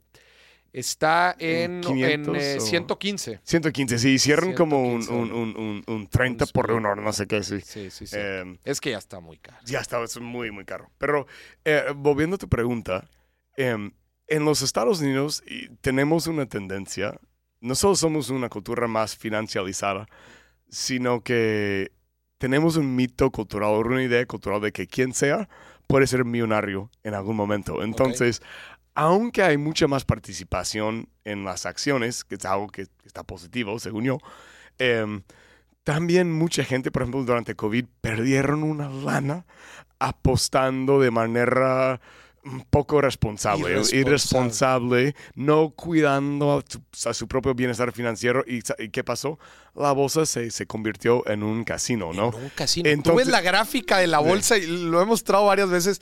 Lo- ves la gráfica de la bolsa en pandemia y dices, bueno, y todo esto, o sea, ¿de dónde vienen Sí, estos retornos? O sea, Se convirtió en un casino. Además de que estuvieron imprimiendo, imprimiendo dinero a lo menso. Ahí la, Ya, la ajá. Federal Reserve, ahí como que... Y ahí, ahí entro, dije, que temas económicos influyen porque eh, cuando la política monetaria está muy floja Mm. y las, las tasas de interés están muy bajos, pues ¿por dónde pones ese chingo de lana que tienes en tu Sí, cuenta güey. cuando estás ahí? Sí, claro. Entonces, como, quiero ser, ser claro que como- no es como que les podemos echar la culpa necesariamente a los mexicanos, como circunstancialmente los factores que son distintos entre los países se han prestado a un acercamiento muy distinto con el dinero. ¿no? En mi país somos mucho más caballero con los temas, ah, métele billetazos a ver si... ¿Más arriesgados? o sea, ¿tú considerarías que el gringo es más arriesgado que el mexicano? Yo, yo, yo creo que en el sentido empresarial este, tendemos a aceptar más riesgo culturalmente, ¿no? También como para ponerle ejemplo, eh, ahí en mi casa, ¿no? cuando yo tenía 18 años fue como ya cabrón, ya, te sabes, ¿no? Mi hermano este, vivía en casa hasta que tenía 20 años y mi papá ya andaba como, güey, o te corro o me pagas renta, ¿no? Entonces tenemos este, este empuje cultural, pero yo también lo veo muy relacionado con el la incertidumbre económica que históricamente ha sido mucho mayor aquí en México, en, donde la gente tiene menos fe en las instituciones, en que mañana habrá un futuro positivo. Nosotros, por muy buena fortuna, suerte que nos ha tocado, eh, históricamente el gringo ha podido contar con que va a haber, ¿no? Algo en que puede apostar y nos da confianza saliendo de la casa. Aquí la gente eh, tienen que ser un poquito más resguardaditos. Precavidos. Precavidos, ándale, sí. Pues, eh, es un punto importante, o sea, probablemente no contamos con la certeza, ¿no? Este, que igual y en Estados Unidos tiene y eso puede ser que nos, que nos mantenga un poco más precavidos. En Estados Unidos, de acuerdo, a los 18 años, you're out. Sí, sí. Este, y vete a rascar con tus propias uñas y a ver cómo le haces, ¿verdad? A ver cómo le haces, Este, y acá en México no. En realidad es que en México no. Y también el, el tema de, del del poder adquisitivo, ¿verdad? el, ingreso en México, pues es este también con, cómo se han encarecido mucho las cosas, este, pues, no, es así como que, ay, ya recién egresado, este, ya voy a poder pagarme yo solo mi propio departamento. Pues hay veces no, ¿ah? Sí. Entonces, y, ahí, ahí, tocas un tema muy, como otro tema importante en, términos de diferencias, que es, ah, claro que, que, eh, invertimos en bienes raíces en mi país, pero este, al mismo tiempo, em, el apetito para bienes raíces lo veo mucho mayor aquí en México. Cuando, cuando la gente piensa aquí en inversiones, piensan en bienes raíces. Real estate. Real estate. Algo que puedo tocar, que puedo Certeza, güey. Garantía, Garantía, garantía. algo que, que, que, puedo pisar, ¿no? Sí. Y yo, yo he pensado mucho en eso. Justo anoche, con, con este, mis anfitriones, la, mamá y el papá de, de, uno de mis queridos amigos de la Ciudad de México, que son montaños, me decían, nunca hemos invertido en toda la vida en acciones, ¿no? Em, y, pero tienen un, buen de bienes, raíces, lo han hecho muy bien. Y estaba pensando en eso, ¿por qué? ¿Por qué sería eso? ¿No? Y, y mi conclusión es con la inflación y la, inestabilidad monetaria, cuando al menos tienes una casa o un lote en, tu nombre, es algo que no pierde su valor. Mientras una acción requiere un cierto nivel de fe en la institución, en la moneda, en la compañía, en la economía. Demasiados factores. Sí. Y en la casa tengo, tengo un lugar a donde caer muerto mañana. Eh, eh, creo que estás dando en el clavo, güey. O sea, inclusive te puedes remontar, por ejemplo, todo el tema del 94, sí, ¿verdad? Este, las devaluaciones de la moneda, la crisis, este, inclusive te puedes ir hasta el Fobaproa, ¿verdad? En donde la gente perdió muchos de sus ahorros. Este, entonces dices, no, no, no, no, no y, es, y como que fue toda una generación que creció con eso. Yo igual, ahorita tú me preguntas, eh, eh, eh, mi familia, si no, en la bolsa no, nunca invirtieron. Las inversiones que ellos conocen son real estate, bienes raíces. Porque si, si, si, si pre-crisis tenías una casa y luego, como no sé, este, el valor de la moneda se bajó en como al 10%, todavía tenías, estás protegido. la, casa. la, casa. está protegida, ¿no? Con todo eso. Ajá. Em, pero creo que es importante decir que en, cuando compras una acción de una compañía en los Estados Unidos, te haces dueño o te haces dueña, ¿no? De un porcentaje de las ganancias de esa empresa, ¿no? Y creo que el hecho de que los bienes raíces son tan importantes aquí en México también hace que la gente se quede en casa mucho tiempo ahorrando su barro en una cuenta este, de ahorro corriente que, que, que, pagan nada de interés hasta tienen como 30 años. Luego van a comprar su casa y algo importante de las acciones es, este, es una manera mucho más accesible, ¿no? Para invertir, no, incluso para mí, o sea, apenas en esta etapa de mi vida estoy siendo alcanzables los bienes raíces, pero de chavito, no, olvídatelo. Si, yo, si yo quería invertir, necesitaba un punto de entrada más accesible, ¿no? Entonces... ese es un punto importante, güey. O sea, son un, un, vehículo inclusive inicial de inversión mm. En donde, pues, muy accesible, güey. Sí. O sea, no necesitas los millones para comprar el, el, bien raíz. Este... Y, nunca digo, no, no inviertas en bienes raíces.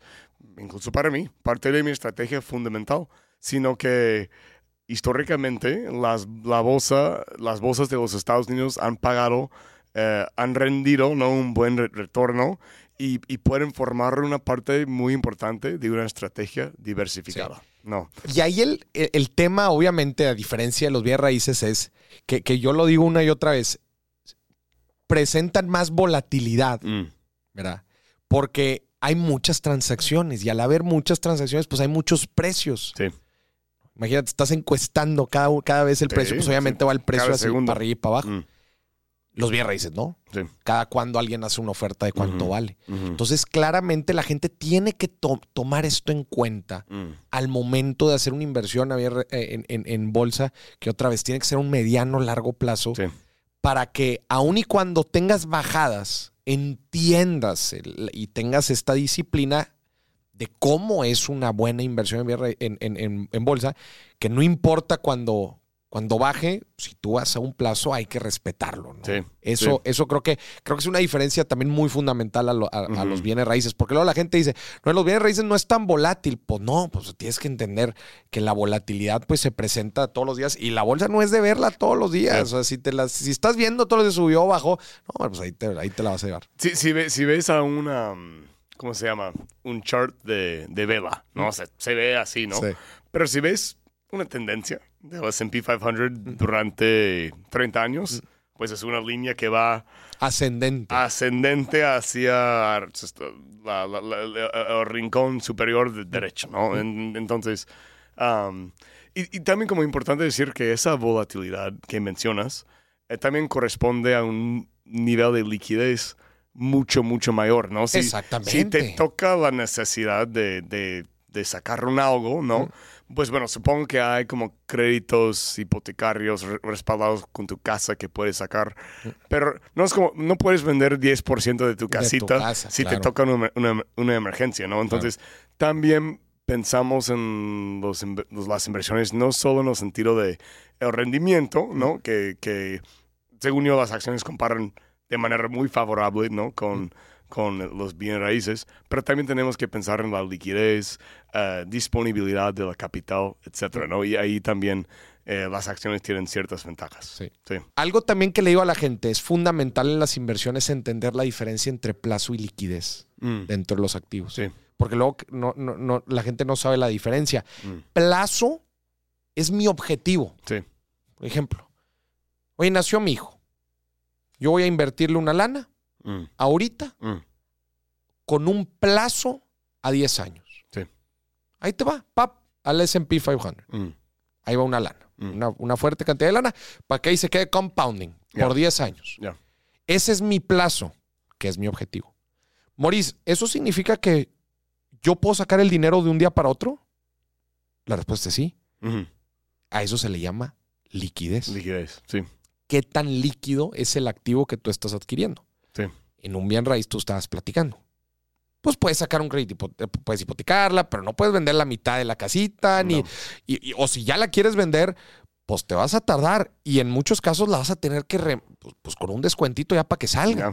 Y, y, eso, hay un rollo, hay un contrato, hay abogados, tienes que ir al banco. Acá es de la app. En, en, Best, este, tienes tu dinero en, en pues, dos días, básicamente. Vendes y tiene que quedar ahí un, par de días para propósitos de prevención lavado de dinero mm. y luego pues sacas pero, tu ingreso. Pero ¿estás de acuerdo de eso? O sea, que es fundamental entender la diferencia entre plazo y liquidez. Sí, totalmente. Dentro, dentro del, del, activo. Y a ver, también puedes invertir en REITs. Este sí, también. Este, este, creo que se llaman fibras. Este, fibras, pero también puedes invertir en, en americanas o no. sí, sí, sí, sí, claro que sí. Cualquier cosa que se cotiza en la bolsa. En la bolsa. Este, está ahí. Para que la gente sepa, porque luego dice, no, en la bolsa no puedo invertir en bienes raíces. Ya. Sí, puedes invertir en bienes raíces. también puedes. Yo, yo, por ejemplo, y, nuevo, sin recomendación, yo tengo uno que se llama eh, Bichi eh, V-I-C-I, y son los dueños de todos. Es, un, eh, eh, es, una, es, un, REIT. Es un REIT, es un REIT y, son los dueños de como la mitad de los casinos eh, en el, Las Vegas Strip. Es una fibra de casino. Sí, y, ellos tienen este, ¿cómo se llama? El contrato con el MGM Grand, Caesars Palace. O sea, cada vez que alguien le hace trin, trin, trin, trin, a mí me están pagando. Te, está cayendo una lana. Sí, exacto. ¿Qué, ¿Qué, yield está pagando? Este, pues, tendría que ver. Yo, y según yo, anda por 5 a 7, según yo. 5 a 7% en dólares. Sí, sí, sí, en dólares. Tirote, güey. y así existe así como, como existen de casinos, pues hay de todo, hay de, de infraestructura de telecomunicaciones. Mm. Este, en México hay muchos famosos de carreteras, de centros comerciales, de inclusive desarrollos habitacionales. oficinas, parques industriales. Y, dijiste algo interesante apenas como cuál es el yield, que es también un asunto medio técnico, pero date cuenta que como la, la apreciación de capital sigue ¿no? al yield, ¿no? En algún momento si el yield sube, se vuelve más atractiva la acción, ¿no? Y, más gente lo van a comprar. Más gente va a comprar. El, yield siempre se va a mantener como por ahí. Sí, nunca, nunca se va a ir eh, a 20%. A 20%. Pero a punto, si compras hoy una buena cantidad entre la apreciación de capital que sigue el yield y, la cantidad de acciones que tienes, ahí también las acciones generan ingresos pasivos eh, de manera muy fuerte a, largo plazo. Exactamente. E, eso que acabas de decir es bien importante porque, eh, pues como los bienes raíces obtienen plusvalía, mm. los, los, REITs, pues la plusvalía es la, la ganancia de capital que obtiene y muchas veces va ligado al, yield o, véanlo pues, también de otra forma como el cap rate, ¿no? Pues, puede ser ahí un... Los, los, REITs, tienen como restricciones muy particulares, como que la única cosa que están permitidos hacer es eh, comprar terrenos o comprar propiedades. Propiedades para renta. Sí, para renta y pagar la renta a, los accionistas. That's it. No. Es un vehículo, de hecho, las fibras vienen copiadas de los, de los, eh, de los REITs en Estados Unidos, que de hecho creo que los REITs eh, son del siglo pasado, o sea, ya llevan un chorro de tiempo, sí, llevan tiempo. en Estados Unidos. En México son nuevos, en México creo que son desde el 2011, si mal no me equivoco, empiezan a operar bajo este modelo. Y su principal objetivo es este obviamente levantar capital, pero pues también que la gente pueda invertir en, en, bienes raíces. En bienes raíces gigantes, ¿verdad? Que probablemente pues no, no, no va a tener el capital para hacerlo, pero ponen estas restricciones para Oye, pues lo que ganes, repártelo. Ándale. Y que sean propiedades que generen ingresos. O sea, que sean principalmente para rentas, no, no para desarrollar y luego vender y la fregada. No. O sea, que principalmente sean rentas o, de especulación a largo plazo. es, un excelente punto, ¿no? Que y a veces se me van esas prácticas de decirlo, pero sí, este, inviertes en bienes raíces en la bolsa. O sea, es, algo que la gente normalmente también no sabe. O sea, que la bolsa piensan, piensan de volada que la bolsa es para invertir en acciones. Y la verdad es que hay una cantidad de activos ahí en, el, en, la bolsa en que puedes invertir. Y, si, si yo siendo a Ron voy a Las Vegas y, voy al MGM Grand y pregunto... Voy a tomar una foto y te la voy a mandar. y, ¿cómo, puedo hacer que me paguen una renta? Aquí, o sea, olvídate hombre. O sea, los, REITs es, son un excelente vehículo para que yo, inversionista pequeño, pueda tener este allocation, ¿no? En estrategias de bienes raíces que no serían alcanzables de otra forma. Igual si no tienes para una casa, ¿no? Y eres pues, joven, chavo, chava, y quieres, pero quieres empezar, pues ahí está. Y se me hace siempre una excelente forma de poder diversificar otra vez, para diversificar. Pues no necesitas millones de pesos para empezar a diversificar, lo puedes empezar a hacer bajo estos vehículos en la bolsa.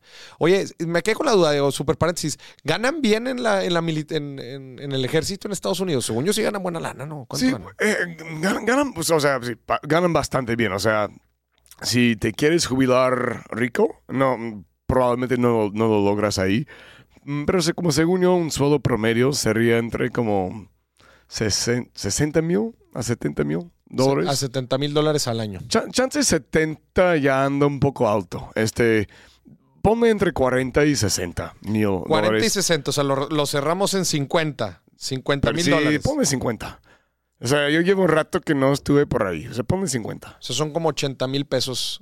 Un Por- poquito más de 80 mil pesos Sí, al mes. Por mes, sí. Con, con excelentes beneficios. Es que ese es Sí. el tiro. Eh, Sí. eh, tengo entendido que los, los, los Porque eh, mi- tienen unas prestaciones brutales y puedes meter a tus hijos a universidades. Es- En mi país no tenemos como cuidado de salud público. Sí, sí, sí, no, si tu emple- Sí. empleador no te lo da, pues te chingaste. O sea, Se- seguro médico, ¿ah? sí, sí, no, no, no, no, no tenemos eso. Entonces yo justo cuando me puse a, a emprender, ¿no? Eh, después del ejército, yo seguía en las reservas Ujú. porque no quería dejar mi Perderlos. beneficio. sí. O sea, tú tienes que mantenerte en las reservas para, para no perder los beneficios. para no perder los beneficios, ya. Ya, ya no estoy, ya estoy totalmente... A menos que seas un veteran, un veterano. Eh, o sea, los no- veteranos sí, sí, sí guardan los beneficios, ¿no? no. incluso si eres veterano, menos que eres como, ¿cómo se llama? Jubilado. O sea, Jubilado. Sí. Si te, si te jubilas después de 20 años con el ejército, Sí mantienes todo. mantienes los beneficios. Si eres como yo y sales después de un rato y no te mantienes en las reservas, No, no. pierdes todo. pierdes, sí, para que sí. la gente no entre y salga eh, nada más por los beneficios. Exacto, ¿verdad? sí, pues sí, exacto. Ya, y Ya. porque sí, también les dan, además del, del seguro médico, eh, les dan eh, universidades, ¿no? Sí, sí, te, te apoyan con, con todo eso. O sea, hay, hay un paquete de prestaciones brutales, ¿no? ¿Y tú Sí. sigues ahorita en las reservas entonces? No, no, estoy fuera. No, no. este, y de hecho, no, no es que no quería. ¿ah? Este, pues hay dos, hay dos tipos de reservas. ¿Te van a mandar a Ucrania, güey? no, sí, gracias, sí, gracias a Dios. Em, hay, hay las reservas activas y las, las reservas inactivas, ¿no? Y si andas en las inactivas, pues ya no te dan nada. Simplemente, básicamente mantienes el vínculo. Ya. Y es más fácil integrarte en un futuro. Ok. Eh, yo estaba en las inactivas, pero luego me, me mandaron una carta diciendo, pues ya, ya vete. ya, ya te cortamos. Ya este. te cortamos. O sea, antes, hace como dos años yo podía decir que oficialmente yo era teniente Pojamos. Pero ya no, ya, ya, ya- ya no soy teniente, soy, un, un civil. Este, sí. Oye, está, a ver, súper interesante lo que nos platicabas de las diferencias entre en, de- en ideas y, y- y usos del dinero en Estados Unidos y Ajá. en México. Nos platicabas entonces, los, los, los americanos, pues dada quizás por todo el contexto, son, son mucho más arriesgados. ¿Qué más ves? Eh, eh, es más, es más este. ¿Quién gasta más? ¿El mexicano o el, o el americano? Mm. Pues es, es un dato. ¿Sabes que es un dato que podríamos extraer casi seguro de fuentes públicas? Por un lado, como sí veo mucha gente en, México gastando dinero con crédito de consumo que no tienen, pero eso también hacemos en mi país, ¿ah? Este, eso también hacemos en mi país. La cosa es que Este, siento que en Estados Unidos, pues el crédito es mucho más barato. Básicamente es eso. El crédito- yo, yo no creo que sea tanto que eh, el mexicano es más tonto para gastar su dinero. O sea, creo que am- en ambos lados de la frontera Co- lo hacen, eh, nada hacen- más que al mexicano sí le sale Le mucho más caro. más. Mucho más caro, ¿no? Sí. Y ahí entra el tema de la, educa- de la educación financiera, que sí, sí, 100% está más baja aquí en México. Entonces, algo que incluso veía en el sector empresarial de crédito es la gente ve una tasa de interés o un CAT y dicen, no, las comisiones de cierre no, no saben cómo ¿Qué interpretar los datos. No Claro. saben realmente qué tanto dinero van, van a terminar pagando. Entonces, Claro. cosas como Buy Now, Pay Later, varios proveedores, pues, güey, te cobran hasta dos mil por ciento, güey, ¿no? sí. Y si te toca, güey, si es tu hijo en el hospital, se entiende. Obviamente haces lo que tienes Lo que. sea. Pero si es para comprar una nueva tele, Una nueva tele. aguanta, güey. Aguanta, aguanta. Yo, yo le hago la invitación a la gente, pues, se va a sacar un, un susto. Le hago la invitación, si tiene un crédito, eh, un crédito personal o un microcrédito, que son los que piden de entre och- eh, qui- 800 pesos, 1000 pesos, 2000, 2500 pesos. Sí. Busque el CAT. Sí. Métase allá a la aplicación, busque, vayas hasta mero abajo. A ver si sale por arriba o por debajo de 2000 por ciento. Yo, yo he visto muchos cats de por encima Yo- de 2000 por ciento. Yo me acabo de meter a una arriba de 3000. Híjole. o sea, 3000. Güey, es usura. ¿No? Y, tre- y 3 mil, si lo vamos a traducir, 100% es 2x, ¿no? Este, 1000% sería 20x. 20X. Entonces, 3 mil por ciento, 60x. O sea, 60x. si, si, si, si proyectas el costo de este crédito a un año, no terminarías por esos, eh, di- digamos, 100 pesos pagando 6 mil pesos. 6 mil pesos, güey. No, no se vale. Mejor que inviertas en Dest. Mejor- Y ahí Pásate, pásate del otro lado, ¿no? Del, Sí. No caigas en el compounding negativo de estar pagando. Mejor, mejor vete al positivo, que te lo estén pagando. Y sí hay una diferencia filosófica muy importante ahí, ¿no? Y es algo que decimos en, en- en- el equipo de Best, que cuando tú pones tu dinero a trabajar para ti y transicionas de ser consumidor a ser dueño. De tu patrimonio, este, dejas de ser víctima, ¿no? Dejas de ser sujeto a tus circunstancias. ¿no? Um, Tomas las finanzas de las manos. Ándale, cuando agarras el toro El por toro los por cuernos, los cuernos. este, te pones en un lugar de mayor control Mm. sobre tu tiempo y energía. Entonces, el, el disponer de un crédito para comprar algo que quieres en el momento, pues a lo mejor se siente bien porque ahora tienes la cosa, pero no viene sin costo, ¿no? Y, y- y la deuda a lo largo Mm. te quita libertad, te quita autonomía, ¿no? Y es algo que, que queremos ah, apoyar a nuestros clientes que no hagan, ¿no? Que, que hagan esa transición. Esa transición. Y lo mejor de todo, señores y señores, porque ustedes saben que aquí en Billetes traemos las mejores promociones. Tenemos un código. Mire, le voy a decir, métase al App Store o al Android o, al- o a la tienda de Android. sí. escriba BEST, es con V, V-E-S-T, y tenemos un código. El código es Moris, así como mi nombre, M-O-R-I-S-D. Así es. Al final, nada más la D. Moris D. ¿Y qué nos van a dar aquí el equipo de BEST? Con el primer fondeo de 50 dólares, te abonamos 10 dólares de, de acciones en tu cuenta. 10 dólares de acciones, o sea, ahí- Un rendimiento ahí de te va. 20% de un golpe, ¿no? de uno, nada más. Para que, para que puedas comprar un, un alguito más. A un algo más, Un exacto. alguito más. Exacto. Chingón. Oye, y a ver, platícame algo que aquí en México debería ser como en Estados Unidos y algo de México y, y algo de México que debería ser en Estados Unidos. Ah, muy bien. Eh, empiezo con algo de los Estados Unidos que debería de ser como aquí en México y es la cercanía que existe entre la gente, ¿no? Ah, La calidez. La calidez. Y aparte, al menos, pues yo no conozco muy bien a Monterrey, ¿Mm? pero eh, en la Ciudad de México me vino a visitar mi primo y me dijo, eso fue la semana pasada, aquí estamos en esta fiesta, ¿no? Y no me siento ninguna presión social de estar casado, de haber avanzado hasta tal punto. Me siento libre para ser mí mismo. Ajá. Y creo que hay algo culturalmente en México. Pues obviamente este, eh, México tiene su cultura. Las Mm. personas aquí están sujetas a, a expectativas culturales.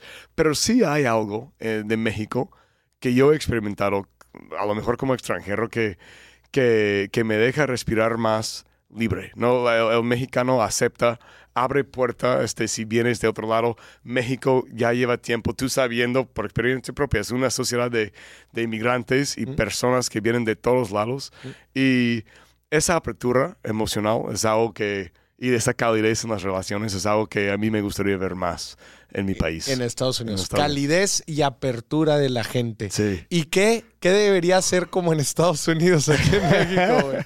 Yo creo que este, a lo mejor un poquito más um, orden de vez, de vez en Orden, cuando. güey, sí, no mames. México, México tiene un gran talento. Por un lado de ser un país a veces extremadamente desordenado y por otro lado extremadamente burocrático. Y es una pésima combinación. Cualquier persona que se ha ido a sacar una cita en el SAT, no, No, es una locura, güey. entonces, eh, hay cosas en mi país que simplemente son más sencillas y no le tienes que dar tanta batalla, ¿no? Tanta batalla. Em, y, y- y yo los llamo como momentos, eh, Mexico moments, momentos mexicanos. que- Lo he escuchado varias veces, ¿eh? me vuela la cabeza, güey, que estoy en estas circunstancias solo en este país. Sí. No, sí. Sí, ya lo había escuchado eso, que los extranjeros sí, sí tienen este concepto de Mexican Moment que dicen, güey, esto nada más pasa aquí. esto nada más lo estoy viendo Sí. aquí. Pero es parte, creo que, de la magia de, de- Eh, de nuestro país. No sé si te has dado cuenta, digo, eh, por lo que platico, creo, creo que principalmente estás en la Ciudad de México, eh, o no sé si has conocido en general. eh, He viajado por todos lados. has viajado por todos lados. Probablemente ya te diste cuenta que México es un país sumamente plural. O sea, sí, sí, sí, sí. el, la Ciudad de México es, para empezar, es, un, es una ciudad súper cosmopolita, súper rica en todos los sentidos, Sí. este, culturalmente increíble. Pero luego si te vas a, a la, zona, la, la zona allá de, de Yucatán, de Mm. Quintana Roo, Mm. ¿no? Toda la, la zona maya, Sí. este, las playas es algo... Y siguen eh, hablando maya, ¿no? Este, y- por ahí sí, esos claro, sí. sí, claro. todo, o sea, es un mundo. México, es, México tiene diferentes mundos. Sí, sí. De hecho, dicen que, que existe como cinco Méxicos dentro de México. Ajá. Y luego te vas allá por Chiapas y Oaxaca y también es una, una riqueza cultural que es impactante. parte favorita. Debe ser como eh, Ciudad de México y como Oaxaca. Sí, yo amo a Oaxaca. Oaxaca es increíble. Amo, amo. O sea, tú como mexicano, o sea, yo como mexicano, yo me puedo sentir foráneo en eh, o extranjero Sí. en diferentes zonas de México. Sí. Así como otros mexicanos vienen acá al norte y se sienten también, Sí. eh, se sienten ajenos. Monterrey sí se siente bastante diferente que, que la Ciudad de México y otras partes. Sí, Sí, te das a ver, cuenta. ¿por qué, qué, qué ves diferente? Em, yo, pero, algo que doy cuenta es este, el, el regio montano dice mucho más directo que, que Es más piensa. directo. Sí, te dice que sí, te dice que no. Por lo normal, en promedio, aquí en esta ciudad son un poquito más altos que, que en otras partes. Sí. Diferencias sutiles, ¿no? El, el- el paisaje, las montañas que Pues rodean la sí ciudad, como un- es súper, súper hermoso. Sí. Este, sí, pues co- cositas aquí. Eh, la ciudad, este, yo me atrevo a decir que está un poquito, obviamente tiene sus zonas este, pobres, ¿no? Pero em, el nivel de desarrollo en promedio este, lo, lo encuentro chance un poquito más alto Ya. que la Ciudad de México. Pues, hay, hay, hay, Digo, la Ciudad de México es sí. gigantesca, Sí, va, sí. eso también, este, es que son 30 millones, o sea, si, si, sonas ahí to- si sumas toda la, la zona de Conurbá y creo que también Estado de México, estás hablando de un espacio muy pequeño donde viven 30 millones de personas. Sí, O sea, es- sí, es, sí, es una locura. Pero luego si te vas acá al norte, ¿no? Acabo de estar en, en- en- en Sonora, en Hermosillo, y Mm. luego vas a Tijuana, ¿no? La frontera con San Diego, te vuela. O sea, México simplemente te vuela la cabeza en, en los diferentes lados. Es, es- es sumamente rico. Este, y, y sí, o sea, por eso encuentras diferentes idiosincrasias y diferentes formas de, de trabajo y de, y de vida. Y, y yo creo que eso lo hace pues un, un país muy, muy peculiar. Pero sí estoy, estoy de acuerdo contigo en que sí, a veces nos falta un poco de orden. O sea, eh, eh, y- Pero también ahí, ahí, ahí, ahí es donde te, te diviertes, ¿no? Este, bueno, hay veces te diviertes, hay veces más. a veces te frustras. Hay, hay veces te frustras. Sí, sí, pero, sí. pero es bonito, al final de cuentas, estoy seguro. ¿Ya fuiste a las playas? Sí, sí, de hecho, de hecho, este... Ah, pues fuiste a Cabo, mencionaste que... Acá, acabo de, de, de- de niño, de muy niño, ¿no? Este, Nayarit, este, la- la- hay una playa que me, que me encanta que se llama San Pancho. ¿Mm? ¿En dónde, Nayarit? eh, Nayarit, sí. San Francisco, pues ahí por, por cerquita de Sayulita. Ya, Sayulita pura party, Mm. pero este, San Pancho más tranquilo. Más tranquilo. Pero creo que mi playa favorita tiene que ser San Agustinio, ahí al lado de Mazunte. Ok. Como más o menos por el mismo rumbo de Puerto Escondido, ya. en la, en la costa de Oaxaca. Oye, ¿te, reg- magia. ¿te regresas a Estados Unidos? Eh, pues no sé, hombre, pues... Parece que chance no, ¿ah? Chance no. Ya llevo un buen rato aquí. Te, Ya. te- te puedo decir que no, no estoy con planes corto plazo. Ya, no planes a corto plazo. Oye, ¿cómo, qué, qué- para, para terminar, ¿qué, qué has aprendido en estos años en los que llevas, eh, eh, en este año en el que llevas operando ves? ¿Qué has aprendido en este tiempo? Mm, uy, ¿qué he aprendido en este tiempo? He aprendido que es muy difícil y requiere mucha constancia armar una empresa. ¿Mm? Pero si estás rodeado con, con buenas personas, Mm. eh, personas talentosas que compartan tu visión, este, se, se, se va a dar, ¿no? Am, he estado aprendiendo de nuevo las mismas lecciones de no dejarte llevar por circunstancias externas y por las emociones negativas Mm. que se te pueden acumular, ¿no? Este, no hay secreto, ¿no? Apenas decíamos, ha sido un año muy rudo Mm. Para los inversionistas en la bolsa. En general, sí. En gener- y en general, y En la economía en el y- mundo. y en la economía en el mundo, y si tu compañía, tu startup, es una startup para invertir en la bolsa, Sí. eh, respaldada por Venture Capital, imagínate. O sea, el entorno actualmente es un entorno bien pesimista, Sí. ¿no? Pero, y, y ahí como mantener em, la, la creencia, ¿no? Es la convicción de que este, así es, pues, sigues promediando, este, no te salgas en el punto más bajo, lo sigues sacando en adelante, ¿no? Yo, yo, yo estoy, siento que rea- reaprendiendo de nuevo esas disciplinas, ¿no? Em, la vida te va a poner retos, tú sabes, ¿no? Eh, lo importante es, es- es seguir marchando. Seguir marchando, seguir cuestionando a tu propia práctica, qué puedo hacer mejor hoy. No me obsesionó por lo, lo que ya fue.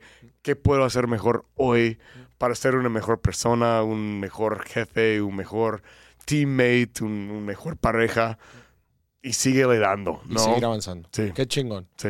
No, fregón, Aaron. Oye, pues qué gusto tenerte aquí en Dime si Billetes. A ver, le recordamos a la gente, descarguen Best. Best se escribe V-E-S-T y utilicen el código MORISD. Así nada más. Así es. y le van a, le van a dar ahí un brinquito a su lana para que siga, para que siga invirtiendo. Ahí les vemos en Vest. Muchas Eso. gracias por el espacio, Maurice. Buenísimo, ¿no? Al contrario, qué gusto tenerte aquí, gente. Y esto fue otro episodio de Dime si Billetes. Acuérdese, hoy es el primer día del resto de su vida financiera. Nos vemos, hasta la próxima. Bye bye.